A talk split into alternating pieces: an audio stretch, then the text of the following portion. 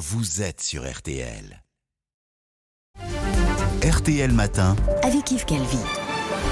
Il est 7h43, très bonne journée à vous tous qui écoutez RTL. Alba Ventura, vous recevez donc ce matin Florent Coury, ce Français qui se trouve depuis trois semaines en Ukraine et qui s'est engagé dans la Légion étrangère ukrainienne.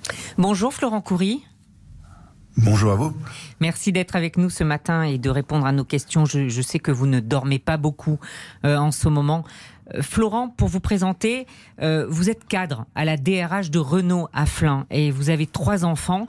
Et le 1er mars, vous avez décidé de prendre en- un avion pour vous engager dans la Légion internationale à l'appel du président ukrainien Zelensky. Comment est-ce qu'on décide, Florent, presque du jour au lendemain, de partir faire la guerre? Il y a tout d'abord l'émotion, l'émotion qui nous étreint tous lorsqu'on voit les images qui arrivent d'Ukraine et qui rappellent des images qui, moi, euh, m'ont traumatisé étant jeune dans mon adolescence sur le- l'ex-Yougoslavie, Sarajevo, le siège de Sarajevo, les enfants dans le métro ukrainien et... euh, et voilà la réalité de ce que c'est que les bombardements dans des zones habitées. Donc ça, c'est c'est celle, je pense, qu'on partage tous. Et puis, Dans un deuxième temps, il y a un engagement intellectuel et politique, euh, qui est un engagement ici en France et de manière plus générale avec les valeurs euh, françaises, voilà, universalistes, de liberté, égalité, fraternité, de se dire que ce qui se passe en Ukraine, c'est une guerre qui est probablement une guerre euh, formatrice pour l'Europe, peut-être un- une occasion de d'incarner nos valeurs et de nous dire que la liberté des Ukrainiens aujourd'hui et leur combat c'est le nôtre parce que la liberté de nos enfants c'est peut-être la liberté justement des enfants du métro de Kiev. Pour moi, je pense que nous devons en tant qu'occidentaux montrer notre soutien au peuple ukrainien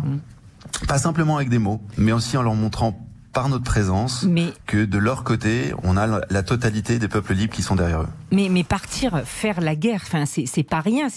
Euh, J'ai lu que vous n'aviez même pas fait votre service militaire.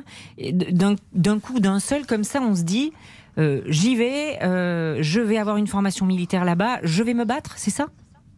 Alors tout d'abord, oui, euh, aller en zone de guerre, c'est prendre le risque euh, d'avoir euh, effectivement à se battre, et c'est ce que j'ai souhaité faire parce que lorsque vous êtes face à un peuple qui lui euh, a les grands-parents et puis les, les- les jeunes étudiants euh, qui sont sous les armes et qui étaient civils il y a deux semaines, après tout, si eux peuvent le faire, vous pouvez le faire. Maintenant, effectivement, je n'ai pas fait mon service puisque malheureusement nous ne l'avons plus en France, et je pense que cette guerre doit, doit poser la question.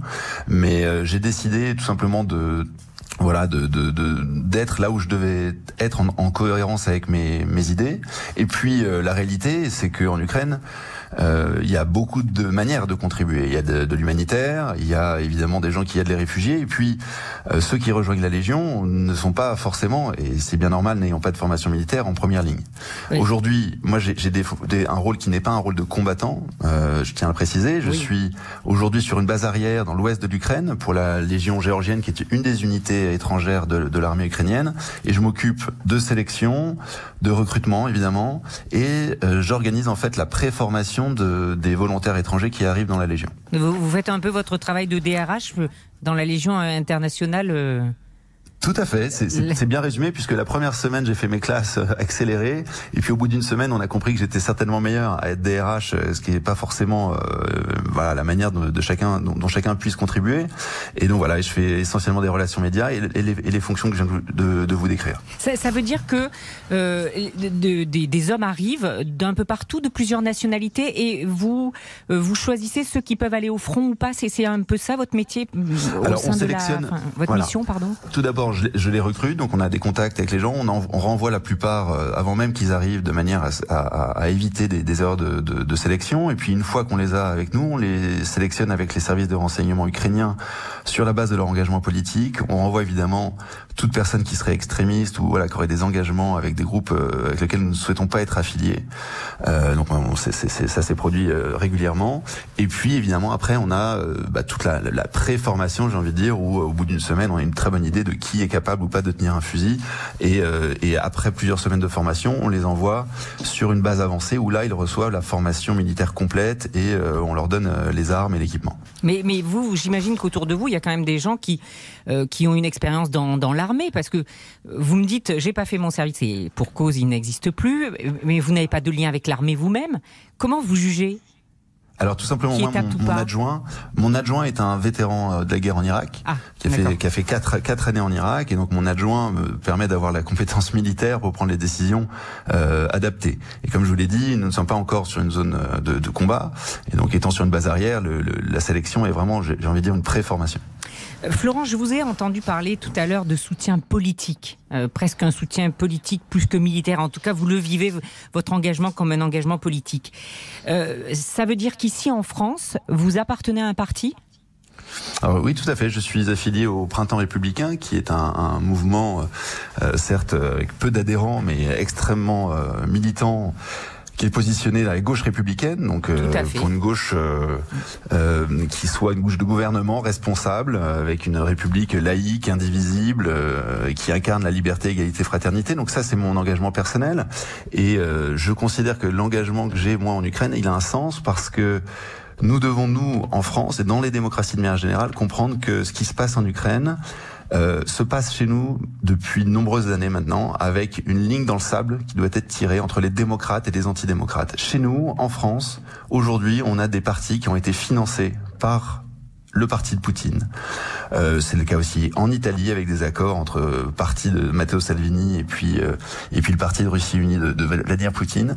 À l'extrême droite, nous avons il faut bien utiliser les mots des partis de traîtres qui, sous couvert de patriotisme, euh, sont en fait des gens qui détestent nos libertés. Donc c'est l'extrême droite, c'est Marine Le Pen, c'est Zemmour, qui sont de grands fans de Vladimir Poutine et de ses méthodes euh, antidémocratiques, qui sont sous couvert de patriotisme. Et, et, alors l'extrême gauche évidemment, qui est dans la grande tradition de la gauche euh, antidémocrate, communiste, maoïste, trotskiste, déteste un régime parlementaire comme le nôtre et déteste euh, la République euh, euh, démocratique au sens où on l'entend. C'est vraiment un combat politique que vous menez à travers, cette, à, travers votre engagement militaire en Ukraine.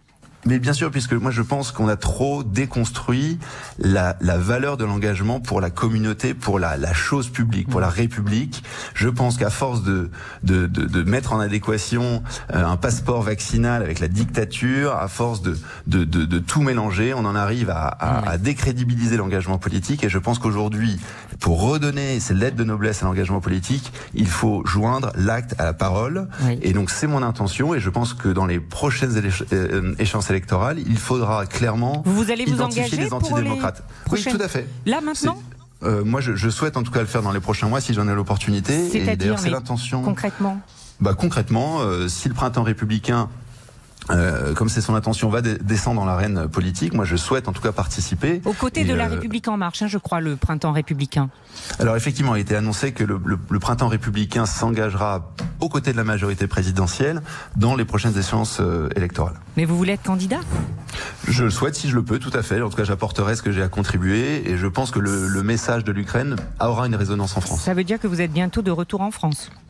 Alors, euh, je ne sais pas. Je, je vous avouer que plus je reste en Ukraine, plus j'ai envie de, de, de, continuer à contribuer, et plus l'organisation de la base arrière euh, qui m'a été confiée euh, fonctionne, plus j'ai envie de rester. Donc, il est possible que je que je contribue également depuis l'Ukraine, mais si je le dois, je rentrerai exactement. Si, s'il si, le faut, je rentrerai. Vous avez trois enfants. Comment ils ont réagi? Bah, Mes enfants sont encore très jeunes, donc je pense qu'ils sont encore en, âge de, de, comprendre la cruauté du monde, mais pas encore tout à fait de comprendre l'engagement politique. Donc, euh, pour moi, la, la, difficulté elle a plus été euh, avec le reste de ma famille, mes enfants. Euh, en quelques histoires, on peut leur expliquer ce que c'est que le besoin de, et c'est ce que je leur apprends depuis leur, leur, toute jeune enfance, le besoin de protéger les plus faibles et le besoin de, de, de vivre selon son cœur et de, de, prendre les risques qui vont avec. Par mmh. contre, j'avoue que c'est beaucoup plus compliqué pour le reste de ma famille. Qui n'ont pas compris. De, voilà, de me voir, de me voir prendre des risques, même si là encore, moi je considère qu'ils sont très mesurés par rapport aux, héros ukrainiens qui sont en première ligne. Une dernière question. Euh, Florent, la guerre a débuté il y a un mois. Vous êtes sur place depuis 23 jours. Vous sentez les choses de, quelle manière? Est-ce que l'Ukraine va tenir? Alors, l'Ukraine ne peut pas tomber aujourd'hui puisque les Russes devaient gagner en trois jours ou perdre. Et aujourd'hui, ce, ce que, je n'ai aucun doute sur le fait que l'Ukraine va, va l'emporter et deviendra européenne et que Poutine a perdu l'Ukraine par cette guerre euh, stupide et criminelle. Par contre, l'enjeu aujourd'hui, il, il, sera de, de, continuer le soutien logistique et militaire aux Ukrainiens pour que Poutine abandonne et idéalement que ce, ce, cet échec pour un homme fort qui est, qui est criminel pour un homme fort puisque on, on ne donne raison au, au, au régime autoritaire que s'il l'emporte et j'espère qu'on on va se rapprocher du grand rêve européen qui est d'avoir une Russie démocratique euh, et, et, que les, le peuple ukrainien, le, le, le, le, grand peuple ukrainien euh, et le grand peuple russe puissent à nouveau être en paix. Merci beaucoup Florent Coury, merci pour votre courage, bravo. Merci, au revoir. Au revoir. Et l'intégralité de cet entretien comme chaque jour.